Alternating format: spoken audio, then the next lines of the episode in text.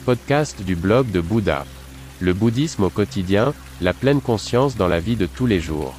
Bonjour et bienvenue sur Bouddha Blog, mon podcast avec des valeurs et avec un contenu plus profond.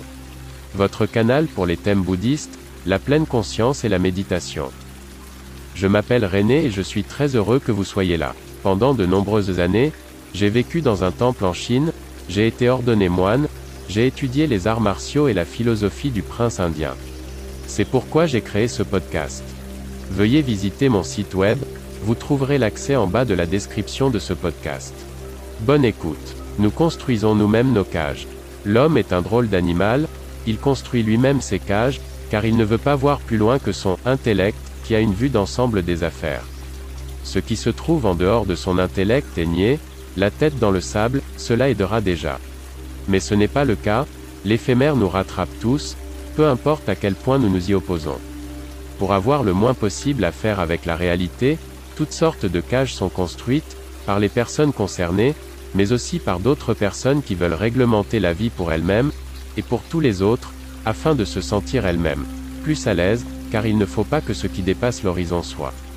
Et c'est ainsi que de plus en plus de cages sont construites, les gens construisent eux-mêmes leurs cages, rien ni personne ne les enferme, il n'y a que qui le font. Toutes les règles qui ont été créées au fil du temps freinent les gens, on réglemente de plus en plus, on interdit, on limite, cela dure jusqu'à ce que trop de cages aient été construites, alors tout se décharge dans un grand boom, toute la colère, la déception et la nostalgie.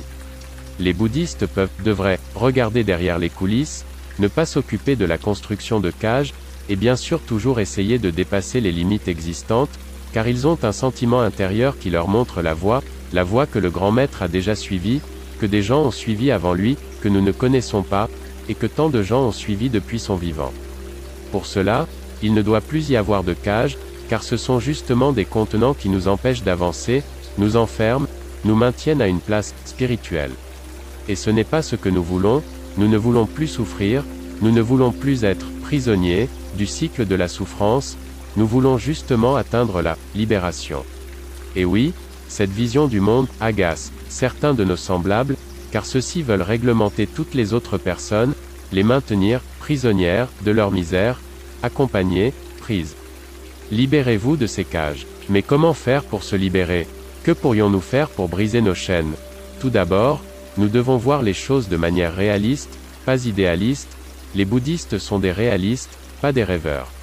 Selon Bouddha, nous devons voir juste, connaître juste, puis parler juste et agir juste, voir bouddhisme, le message. Ce n'est qu'alors que nous verrons quelles cages nous retiennent prisonniers. Ce n'est qu'alors que nous pourrons réfléchir aux cages avec lesquelles nous pouvons vivre et à celles avec lesquelles nous ne pouvons pas vivre. Celles que nous acceptons par égard et celles que nous refusons. Le chemin est le but.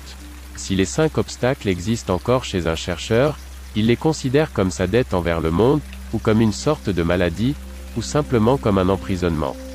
Bouddha, nom d'honneur de Siddhartha Gautama 560 à 480 avant l'an 0. Écoutez le blog de Bouddha. N'hésitez pas à visiter mon site web. À demain.